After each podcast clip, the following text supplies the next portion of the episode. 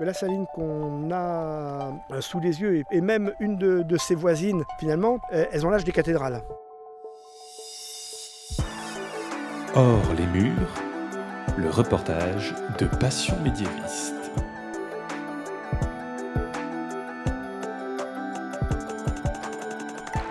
Bonjour à toutes et à tous et bienvenue dans ce nouveau format du podcast Passion médiéviste hors les murs. Dans ce format, je vous propose de sortir un petit peu du studio, de sortir du format classique de l'interview pour rentrer dans quelque chose de plus immersif. Un mélange entre le documentaire et la visite guidée, avec quand même un petit peu d'interview.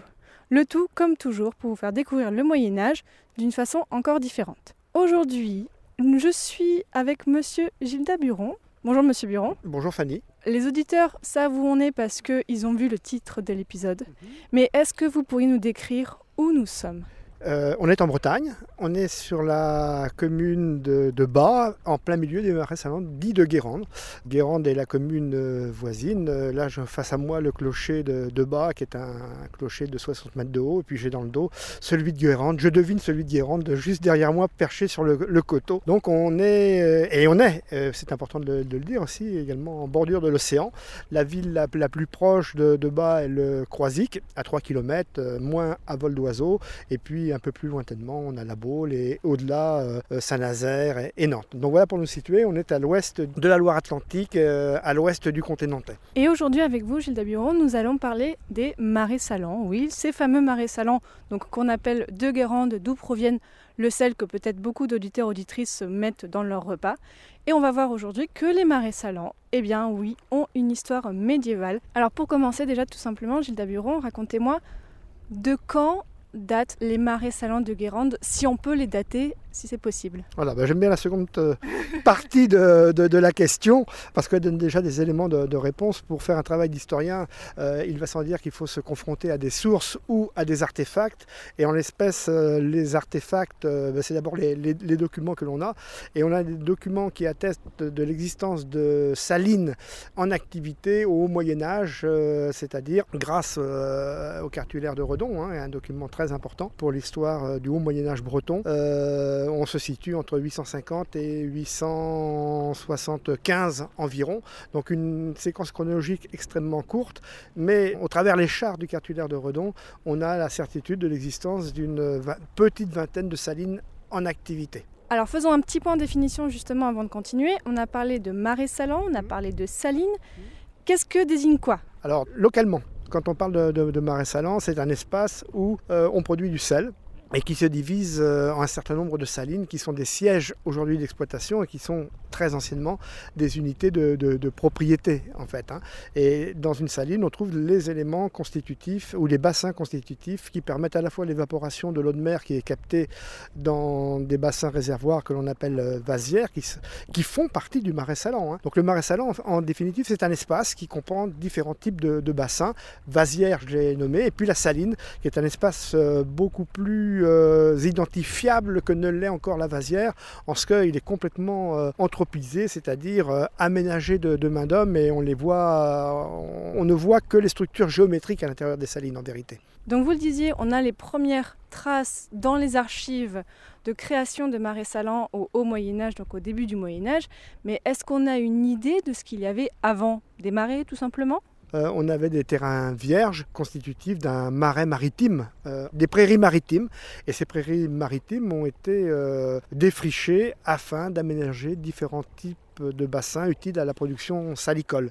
Et alors localement, parce qu'il y, a aussi une terminologie très locale qui est employée pour désigner ces prairies maritimes, mais qui se rencontre dans les sources médiévales, ou tardives médiévales tout au moins, euh, le terme de bowl, qui est bien connu localement parce qu'on pense à la station balnéaire évidemment, mais le terme euh, de bowl appartient au vocabulaire euh, des paludiers, des exploitants du, du marais salant et désigne une prairie maritime herbue potentiellement transformable en, en marais salant et en saline. Et la question, euh, pas la question à 1000 francs, mais presque, pourquoi est-ce qu'on a fait des marais salants ici?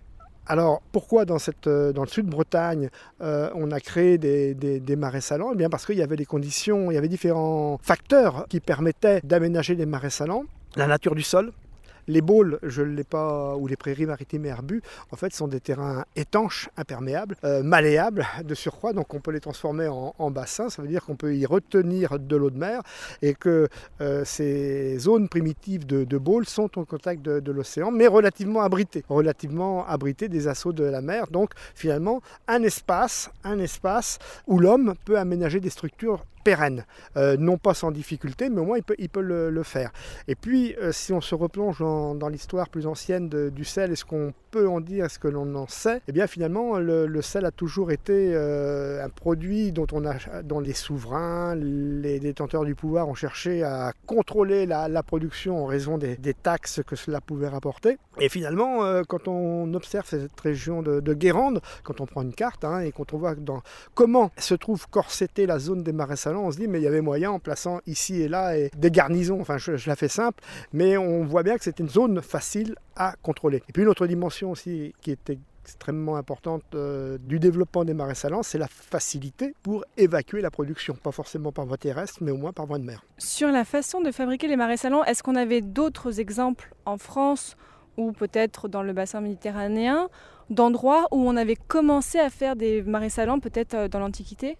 Il y a quelques années, ce n'était pas une question qui était clairement tranchée. On avait des textes qui nous disaient euh, qu'en Méditerranée existaient des, salines. On n'avait pas de traces euh, forcément archéologiques de l'existence de ces salines. Et puis aujourd'hui, les découvertes euh, se sont multipliées et l'on sait qu'il y, qu'il a des- salines antiques. Il y a des salines antiques également sur la façade atlantique, des salines dites romaines qui ont été découvertes et fouillées dans la région de, Vigo, à la limite Espagne-Portugal. Et une des théories des archéologues du 19e siècle, des érudits archéologues du 19e siècle relativement aux régions de Guérande, c'est que la technologie salicole euh, guérandaise aurait été un, voilà, ça, ça serait en fait un, un transfert de technologie de la Méditerranée vers les rivages euh, armoricains. Ça, c'est une théorie qui a couru, on pourrait presque dire, jusqu'aux années euh, 80 euh, du XXe siècle. Donc c'est assez récent. Alors elle était un petit peu euh, fondée sur le fait que nos ancêtres, les, les Gaulois, elle était facile celle-là, mais bon, il faut quand même euh, la placer à un moment ou à un autre dans l'interview. Euh, donc on a l'assurance que euh, les, Gaulois connaissaient une technique que l'on dit inigène de production du sel, y compris sur les rivages océaniques, et qui consistait à faire évaporer une saumure qui était obtenue en filtrant des sables et des vases salés, et le produit de, le filtrat était chauffé dans des, dans, des pots, dans des, dans des récipients, jusqu'à obtenir des pains de sel, des, des salignons. Et cette technique, eh bien, on, a, on a une vague idée de la date à laquelle elle euh, l'est abandonnée ou perdure même peut-être. Et puis euh, se pose la question de l'apparition des, des- marais salants. Moi je suis amené à supposer que, ou été amené à supposer en tous les cas, qu'il y avait euh, une adaptation au- moins localement, de la technique inigène à euh, un espace euh, constitutif qu'on maîtrisait et qu'on connaissait très bien, où on pouvait optimiser dans un premier temps la qualité des eaux qui étaient euh, soumises à filtrant et à évaporation dans des godets salés, et que finalement on est passé localement, on a expérimenté une technique finalement originale, ce dont témoigne également l'organisation des marais salants de, de Guérande, la composition d'une saline, et puis, et surtout, je pense, les timons euh, que l'on rencontre dans le lexique euh, des paludiers de Guérande. Mais là, c'est une, une vague, une vaste enquête.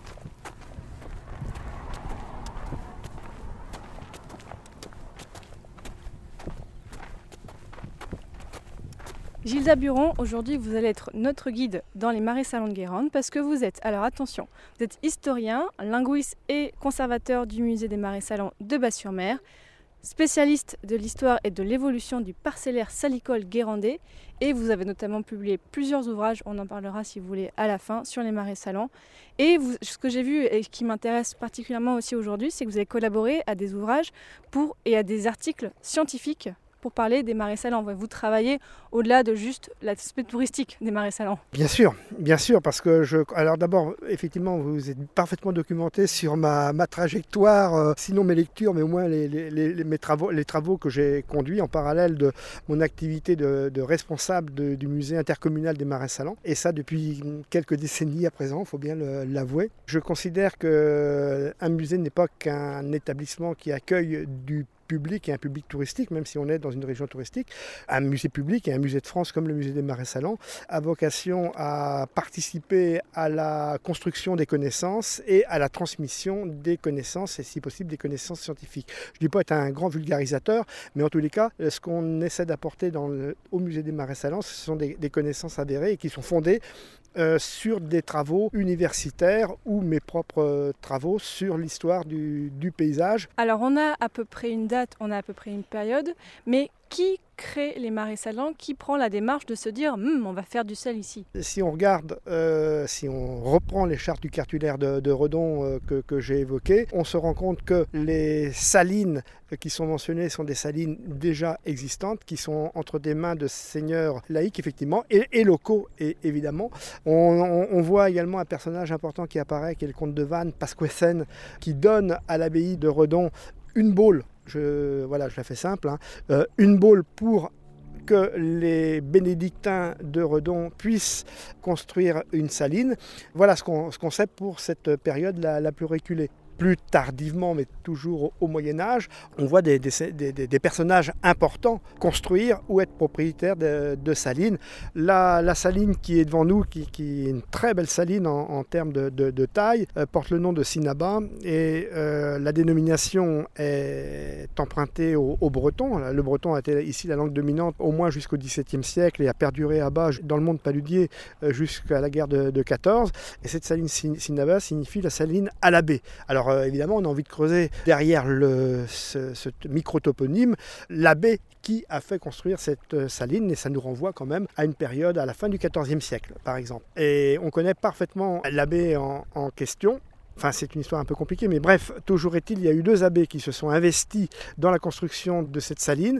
Il y a eu un dénommé Durand Salomon qui était le prieur de Becherel, Becherel près de Rennes. Alors tout de suite, on, on voit, enfin, on, on, voit quand même que c'est des personnages puissants puisque ce, Bech, ce, ce, prieur, pardon, Durand Salomon était, était l'abbé confesseur de je ne sais quel duc de, de Bretagne. Mais, mais en fait, c'est quand même loin Rennes par rapport à ici. Ils possédaient quand même des terres ici alors qu'ils étaient à l'autre bout. Quand on examine les propriétaires du, foncier, les quelques traces hein, qu'on a pour le moyen central, on voit des, personnages puissants qui sont proches du pouvoir ducal et qui euh, ont eu le droit d'avoir des salines ou la possibilité de construire des, salines. Alors cette saline qui est devant nous, la saline Sinaba, après avoir euh, été construite en partie par l'abbé Durand Salomon, est tombée dans l'escarcelle de euh, Notre-Dame de Prière, qui est une abbaye cistercienne, pardonnez-moi, oui cistercienne, qui a été créé dans la presqu'île de Ruisse par euh, le duc euh, Jean Ier dit Leroux. Voilà, donc ça, on est loin, on est loin. Mais effectivement, les personnages, euh, alors les, personnages qui disposent du foncier et en particulier des bôles que l'on a évoqués pour construire des marais salants, eh bien, c'est les, perso les, les, personnages qui sont au sommet du, du pouvoir et en l'espèce, ce sont les ducs de Bretagne. Et euh, bon, c'est toujours difficile pour le Moyen Âge et surtout pour cette époque-là, mais est-ce qu'on a des indications sur là, vous parliez des gens plus haut, mais est-ce qu'on a des indications sur les gens les plus bas, c'est-à-dire les personnes qui concrètement travaillaient dans les marais salants? On a quelques indications. Voilà, c'est déjà bien. C'est déjà bien, mais finalement, le, le, les, les, médiévistes sont, sont, un peu frustrés de ne pas connaître mieux leur, euh, leur sujet d'étude. En fait, le terme de paludier apparaît dans un texte latin entre 1265 et, et 1267. Donc voilà, on sait que le, le mot paludier qui nous est familier, même s'il est latinisé dans ce texte, eh bien, désigne des exploitants des salines. Donc, euh, c'est des gens avec un statut spécifique. Ce sont des exploitants du sol. On ne sait pas s'ils sont métayers, mais on le devine au regard des informations qu'on a plus tardivement, parce que finalement, on a très peu d'indications sur les exploitants du marais salant avant le 15e siècle. Et là, on a, moi j'en ai identifié, bon, euh, je suis pas sûr 50, pour une période euh, entre 1452 et 1480. Mais voilà, on a, des noms d'hommes, on a le nombre, euh, on a le, les lieux où ils exploitent, et on, voilà, on, on, voit un petit peu que ce sont des gens qui ne concentrent pas, qui ont la possibilité de concentrer tout leur travail en un même lieu, mais au contraire qui vont dans plusieurs salines exploitées parce qu'ils ne sont qu'exploitants en espèces métayers, colons parcières, et ils dépendent d'un personnage plus important, un seigneur ou un marchand propriétaire euh, du foncier qu'ils mettent, euh, qu'ils mettent en œuvre.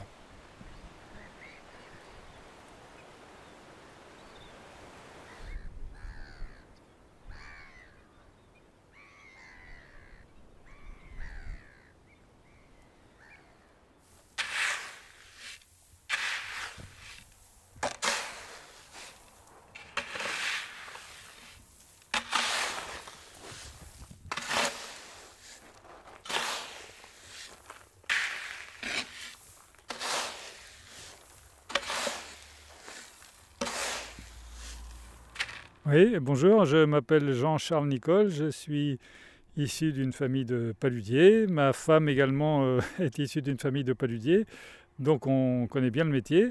C'est un métier que j'aurais voulu pratiquer euh, quand j'étais en âge de travailler, dans les années 60-70. Mais à cette époque-là, je dirais même 70-80, c'était plutôt l'âge où j'étais apte à travailler. Mais enfin, j'arrivais dans la vie active. Et, mais à l'époque, le sel se vendait mal, donc euh, nos parents nous ont fortement découragés, pour ne pas dire interdire, de, faire ce métier. Ils nous ont dit apprenez un métier ailleurs, et après vous reviendrez au marais si ça marche mieux. Alors, bon, il se trouve que moi j'étais artisan ébéniste, donc euh, je me suis installé très jeune à mon compte. Et, la chance a voulu, ou le hasard a voulu, que je fasse un atelier quasiment en face le marais de mon père. Alors, euh, bon, j'ai fait des marais avant d'être à mon compte, bien sûr, jusqu'à l'âge de 20 ans. Et puis après, je me suis consacré entièrement à mon métier d'ébéniste. Et puis, vers l'âge de 50 ans, euh, ayant les marais en face de mon atelier et puis voyant mon père vieillissant, je me dis, tiens, ben, je pourrais peut-être, euh, parce que ça m'a toujours titillé, hein, je pourrais peut-être faire des marais en plus de mon activité. Donc, je me suis mis à faire des marais. On a un petit commerce de sel pour vendre notre sel nous-mêmes. Et puis euh, je suis à la retraite de mon activité d'ébéniste depuis 5 ans et je me consacre entièrement euh, à mon activité de paludier, mais je fais que 11 marais, hein, un paludier normal en faisant 60. Euh, mais puis je, travaille toujours un petit peu dans mon métier d'ébéniste parce que tout ça, ce sont deux métiers intéressants. C'est même plus que des métiers, je dirais que ce sont des passions. Alors voilà, j'ai vraiment beaucoup de chance.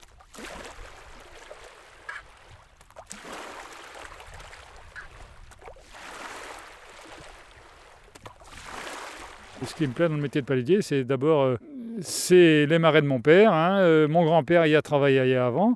Donc on, entretient un peu la, lignée de ceux qui qui ont, travaillé avec nous. Puis en même temps, c'est notre patrimoine, ça le valorise. Et puis regardez, le métier de paludier, c'est quand même un des rares métiers où on travaille que quand il fait beau. Hein. Enfin, l'hiver, il y a de l'entretien, bien sûr. Mais en pleine période de récolte, on travaille que quand il fait beau, puisque quand il pleut, la récolte s'arrête. Ben, c'est quand même un métier formidable. Et puis on est au grand air. Et puis Actuellement, on est complètement dans le goût du jour puisque c'est un métier totalement écologique. La matière première, c'est l'eau salée et l'énergie, c'est le soleil. Et à, côté de ça, on a quelques outils en bois que je fabrique moi-même, forcément, puisque je suis un artisan du bois. Mais si vous êtes soigneux, vos outils en bois, vous pouvez les conserver toute votre vie. Et je vois, j'utilise même des outils que mon père avait déjà avant moi. Donc je veux dire, les investissements sont quasi nuls et ça nous permet de bien gagner notre vie. Alors, euh, bah, toutes les conditions sont réunies et en plus dans un cadre agréable. Et si on travaille justement dans ce métier quand on est en retraite, c'est parce que vraiment ça nous plaît, parce que beaucoup attendent la retraite avec impatience pour euh, arrêter leur métier. Et nous, on a vraiment beaucoup de chance.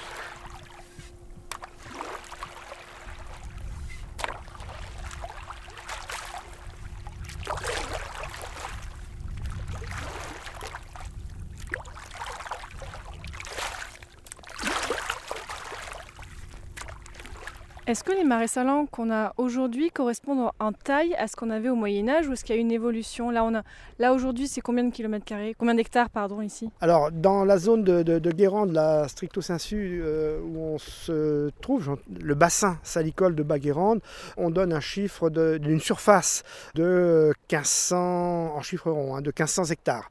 De 1500 hectares, lesquels sont partagés entre des salines, lieux de production, et des vasières, avec le réseau hydraulique qui permet de desservir les vasières, euh, de permettre aux salines de, s'évacuer des eaux résiduelles de l'hiver des eaux douces résiduelles de, l'hiver. Donc voilà pour cet espace-ci mais effectivement, c'est un espace, là, tel qu'on le vit actuellement, là, euh, tel qu'on l'a autour de nous, en vérité, c'est un espace qui s'est dilaté, qui s'est contracté. Et à plusieurs reprises, je dirais.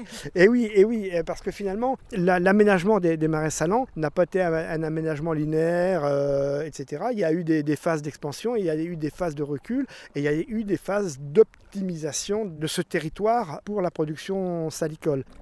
Donc si on fait un rapport avec le Moyen Âge, le bassin de Baguérande était plus petit, enfin occupait moins de surface de production qu'il en a occupé au 19e siècle, dans la seconde moitié du 19e siècle. L'apogée territoriale, c'est les années 1860-66.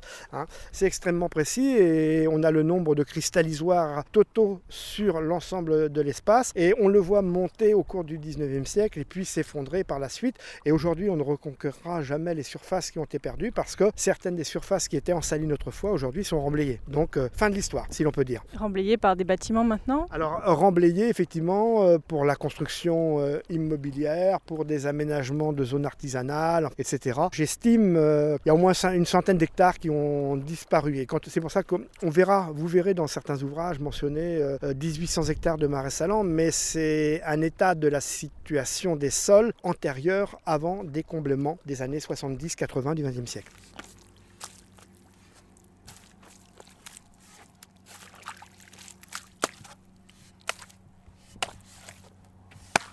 Et vous parlez donc de dilatation ou de, de salants. Est-ce qu'au Moyen Âge, on voit aussi des périodes un peu plus fastes ou des périodes un peu plus maigres pour les marais salants, avec peut-être des abandons à certains moments? Alors on voit, on devine. Voilà, parce qu'on est, on est, c'est, un petit peu, euh, on réalise par exemple euh, à partir de, quelques sources sur un état de, débordement de propriété foncière, on voit tiens que cette saline-là est en friche.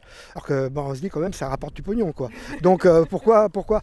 Parce que la période n'est effectivement pas propice. On est au milieu du, du 15e siècle et du coup effectivement les guerres de succession de Bretagne qui s'inscrivent dans, dans, les guerres de 100 ans finalement ne sont pas propices à la reconstruction de, de marais salants. Et c'est intéressant, en effet, de faire le lien avec la période qui suit, parce que les salines, alors il y a eu, pour des raisons diverses, des destructions, euh, des, oui, des destructions de salines qui ne sont pas des destructions volontaires, mais qui peuvent être liées tout simplement à des vies mères, c'est-à-dire à des, à des tempêtes, des, cataclysmes naturels. Euh, à l'échelle d'une vie d'homme, ça peut l'être. Hein. Des traumatismes, effectivement, qui ont fait qu'il valait mieux investir dans la piraterie, dans ce qui rapportait le plus d'argent, plutôt que dans la valorisation de l'espace de, de production qui nécessitait des bras qui n'étaient pas forcément là, qui, enfin des, périodes instables. Donc du coup, oui, là ça correspond à des phases qu'on pourrait dire de, de, contraction de l'espace salicole. Et dès que les situations politiques, alors en Bretagne, c'est après 1532, où là, effectivement,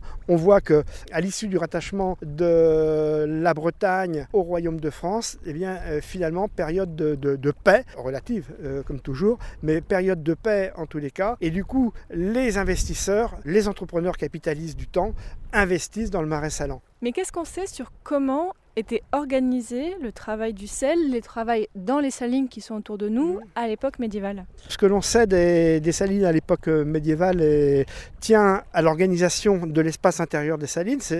Les salines sont des espaces de, production. Là, je décris pratiquement euh, une parcelle ou la parcelle qu'on a sous les, sous les yeux, qui est fractionnée par des élévations d'argile ces élévations, on, les appelle des, ponts. Il faut les remettre en état tous les ans avec des outils, un outillage tout à fait spécifique. Et ces, ponts délimitent des surfaces à la période où on est, puisque nous sommes en juillet, eh bien, l'eau court entre ces ponts, circule entre ces ponts, euh, qui sont aménagés en chicane pour que l'eau puisse progresser, voire remonter euh, au vent.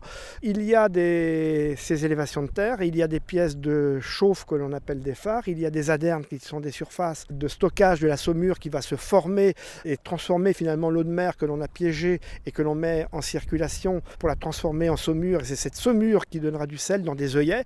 Finalement, ces trois, enfin, ce, lexique que j'ai employé, le terme de pont, le terme de phare, le terme d'aderne et le terme d'œillet, on les rencontre ouf, enfin, on les rencontre euh, au Moyen Âge, à la fin du Moyen Âge, dans différents débordements de, salines. Donc c'est extrêmement précieux parce que ça nous donne à dire que les salines étaient organisées de la manière dont on les voit aujourd'hui. Que la taille des cristallisoires que l'on appelle œillets, c'est-à-dire des bassins dans lesquels le sel se forme et est récolté, était plus petit ou plus grand, je pense plutôt plus petit d'ailleurs, c'est une possibilité. Hein. Mais au moins, ce vocabulaire qui est employé au Moyen Âge, il est commun à celui que l'on a encore aujourd'hui. Et puis, on a également, non pas de, nom d'outil, mais on a au moins le nom d'une prise d'eau qui apparaît en 1495, excusez la précision. C'est le mot euh, qui, est employé dans un, dans un, texte et qui désigne une prise d'eau, un dispositif finalement qui permet de réguler la circulation de l'eau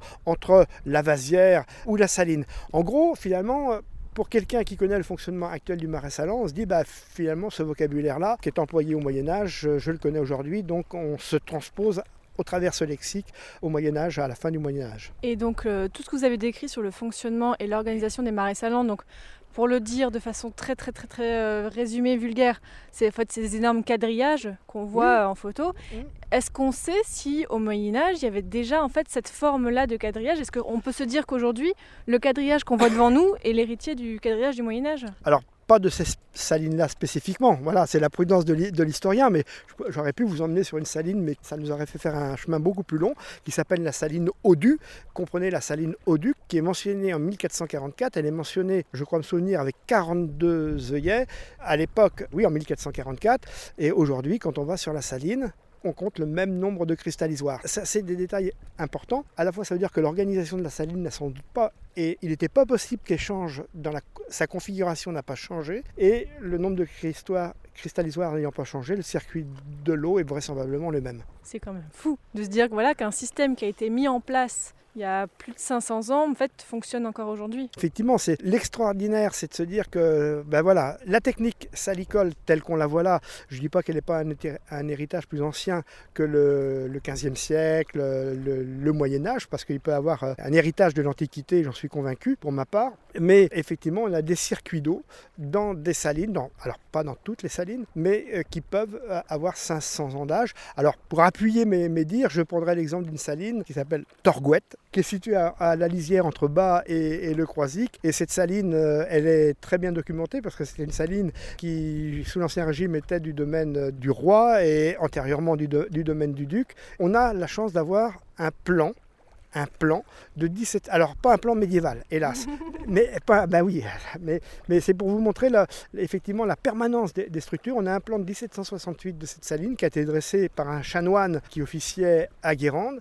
Et on peut faire euh, matcher le circuit actuel, alors celui d'avant Xintia, de la tempête Xintia, voilà, avec celui du XVIIIe siècle. Donc ce qui est valable pour une saline euh, sur 200 ans peut l'être pour certaines, pas toutes, et on peut dire pourquoi, mais pas toutes, mais euh, sur un grand nombre de, salines. Effectivement, il y a une extraordinaire permanence de deux choses dans le marais salant. Les structures, les talus, les talus qui délimitent les enceintes des vasières et des salines ils ont pu bouger, ils ont pu être affectés, ils ont pu être érodés, etc. Mais ils sont rebâtis au même endroit. Alors à quelques, ça, ça a varier, hein, même d'ailleurs, euh, ça peut être poussé, enfin voilà. Mais euh, ça va déterminer le, les surfaces dont on dispose à l'intérieur de la saline ou de la vasière, et en conséquence les, les, aménagements. Mais on, observe stabilité, stabilité de ces talus de, de terre rebâtis même après les tempêtes, et parfois parfois stabilité des structures de production à l'intérieur des salines. Et ça, c'est effectivement quelque chose euh, absolument extraordinaire. Et l'autre dimension, c'est de se dire que la saline qu'on a euh, sous les yeux est plutôt, et même une de, de ses voisines, finalement, euh, elles ont l'âge des cathédrales.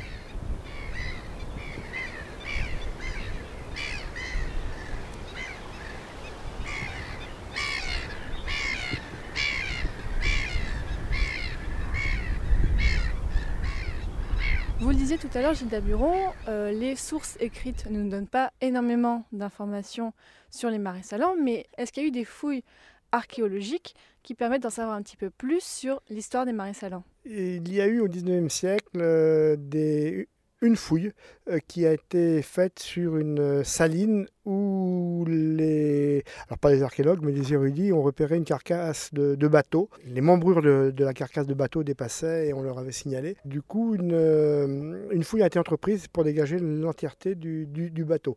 L'objectif n'était pas de, dégager le bateau et pas d'en savoir davantage sur l'histoire des marais salants, mais elle, donne des informations importantes sur l'état de la lagune. Si un bateau a été enfoui, c'est que cette partie de la lagune s'est formée beaucoup plus tard, c'est-à-dire que les båles, ces prairies maritimes euh, herbus, se sont formés après que l'enfouissement du bateau. Après, les archéologues ont beaucoup déliré sur la nature de ce bateau qui, a été évidemment pensé euh, comme étant un, navire romain. Les descriptions qu'on a montrent plutôt qu'on aurait affaire à, alors à coup sûr à un bateau à clin, donc plutôt de tradition médiévale et, surtout nordique, quoi. Parce qu'on a l'impression que c'est un bateau de commerce scandinave, pour tout dire. Et ce qui est très intéressant c'est que d'autres observations ont été faites de l'existence de membrures de, bateaux, si là, dans l'espace des, marais salants, soit sur la commune de Guérande, soit sur celle de, Bas, et montrent que la lagune, la lagune naturelle, a évolué, s'est stabilisée tardivement avant qu'on puisse y aménager des, marais salants. Et c'est une période qui va sans doute du 1er siècle de l'ère chrétienne au 4e, 5e siècle de l'ère chrétienne. Pour faire euh,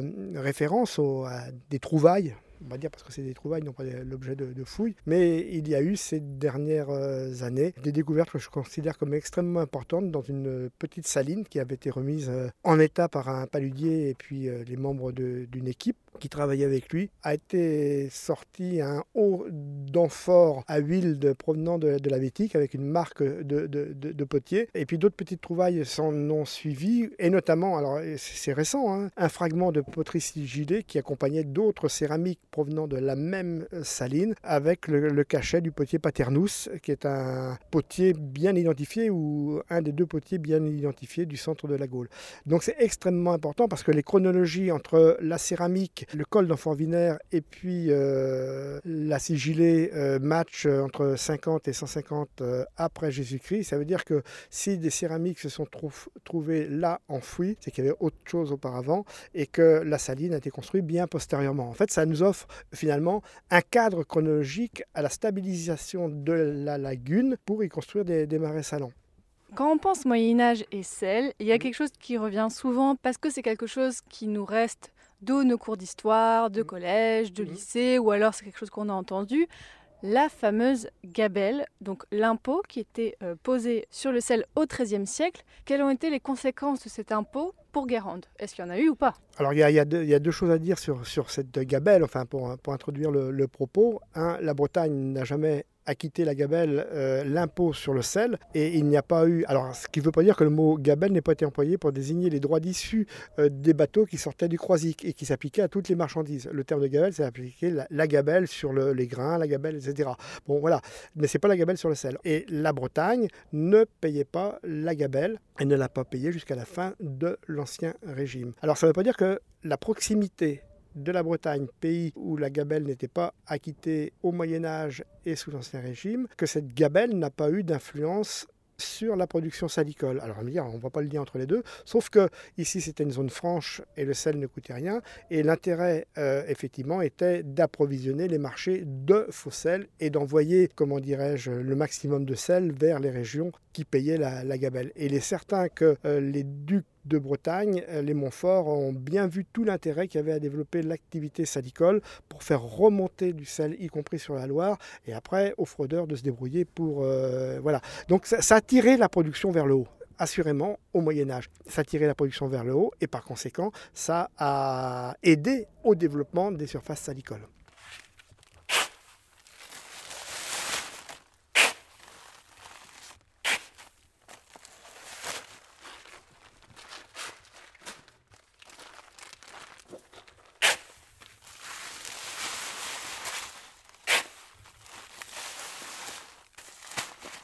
Vous nous avez parlé de plusieurs noms de salines, mhm.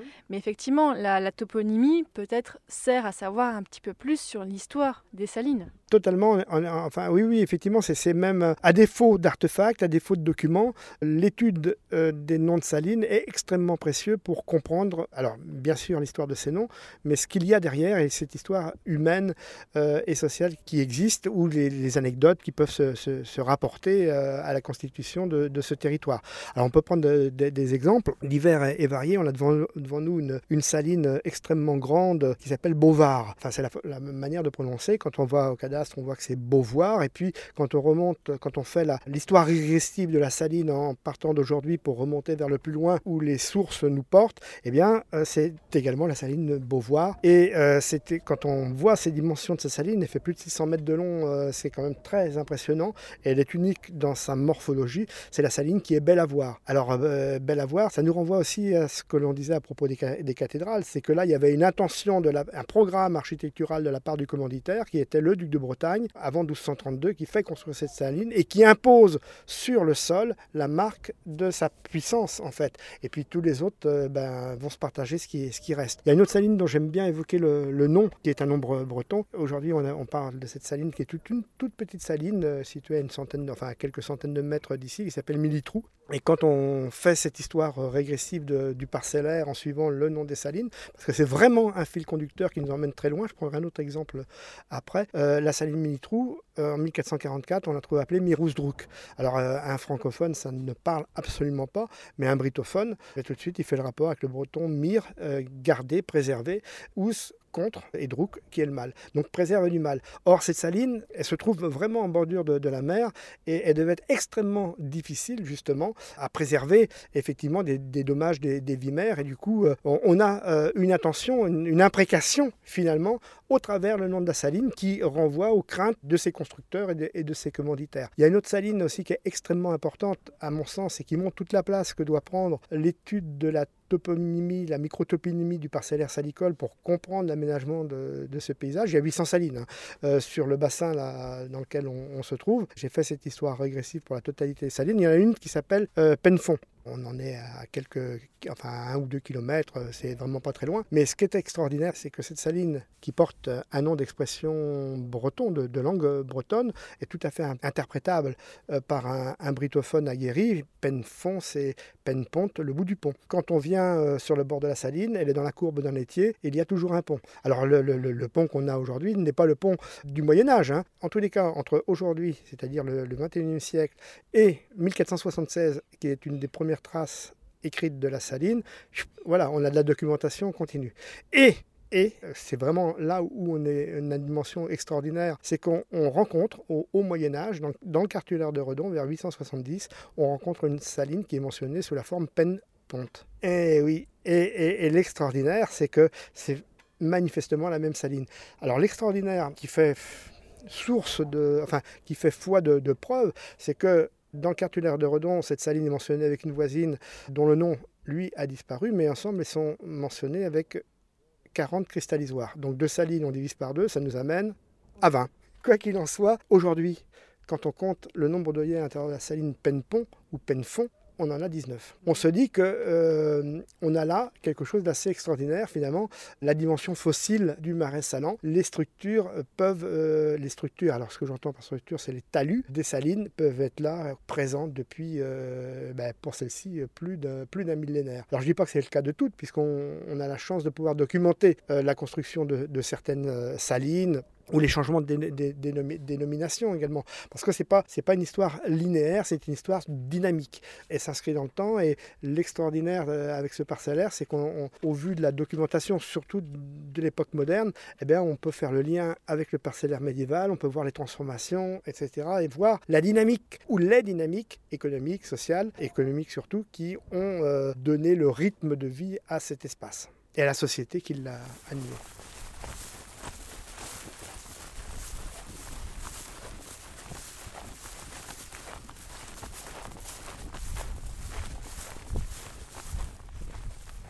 Pour finir, Gilles Buron, à quelle période vous recommandez de venir visiter les marais salants pour les personnes qui nous écoutent? Est-ce qu'il y a une ou plusieurs périodes où les marais salants sont particulièrement intéressants à venir voir? Ah, ben, oui, alors ça c'est une, une, impression tout à fait personnelle. Si le, visiteur souhaite voir euh, une récolte du sel, c'est préférable de venir en été et on ne sait jamais euh, si l'été sera beau ou, pluvieux, donc l'inscrire dans, dans, dans, un agenda. Si on veut voir le marais sous la lumière, en tous les cas, effectivement, c'est la période qui, qui court de, juin jusqu'à septembre. On a des très belles lumières, si on est sensible aux lumières, on a de très belles lumières au mois de septembre et en octobre et on peut encore récolter à cette période-là. Il y a des périodes aussi que moi particulièrement, mais c'est voilà, c'est parce qu'à l'hiver, euh, il y a des équipes de, travail euh, qui se constituent, qui remettent en état des, salines, et là, il y a une ambiance euh, particulière. La météo est, effectivement plus rude, mais c'est alors c'est encore plus difficile à, voir les, paludiers exploitants, les, les paludiers au travail, parce que ils vont nicher dans un petit coin qui est hors de la route ou n'importe quoi. Je dirais que chaque, enfin c'est une banalité, mais chaque saison a son charme et chaque saison a ses spécificités sur le sur le marais salant. C'est un milieu plein air avec tout ce que ça suppose. C'est-à-dire qu'effectivement, que ce soit l'été, que ce soit l'hiver, ça peut être rude, ça peut être agréable, mais c'est aussi ce qui, ce qui fait le, le charme et l'intérêt de, de, ces territoires, c'est que les exploitants vivent clairement au rythme des saisons. Quoi. Et cette année, est-ce qu'elle a été bonne? Alors l'année n'est pas finie. L'année n'est pas finie. On a, eu, euh, pendant cette période de, confinement qui date euh, finalement, puisqu'on est en période post-déconfinement, ça date l'interview, mais effectivement, là, on a une météo qui est quand même pas très stable, mais on a eu une période de printanière exceptionnelle de, lumière. Les paludiers étaient ravis parce qu'eux pouvaient continuer à travailler. Et on a eu, euh, juste à la fin du déconfinement, les premières prises de sel qui se sont faites manque de bol, la, météo a changé, le temps de venir orageux, la pluie est tombée, et là, ça a, voilà, on est le 3 juillet, eh ben, je, vois là, euh, dans la saline, euh, la saline Seran, euh, un paludier qui s'affaire à récolter du sel, mais le, ciel, au cours du, laps de temps où on, a entre l'instant où on a commencé l'interview et on est en train de le, terminer, le ciel a, changé, s'est cherché, vous êtes en train de vous geler, il y a les dents qui grelottent, ça fait un bruit abominable au micro, mais bon, l'auditeur s'en fera ce qu'il pourra. Oui, on, s'est réfugié à, côté de votre voiture parce que là, effectivement, le vent, je pense que les auditeurs l'entendaient, était très très fort.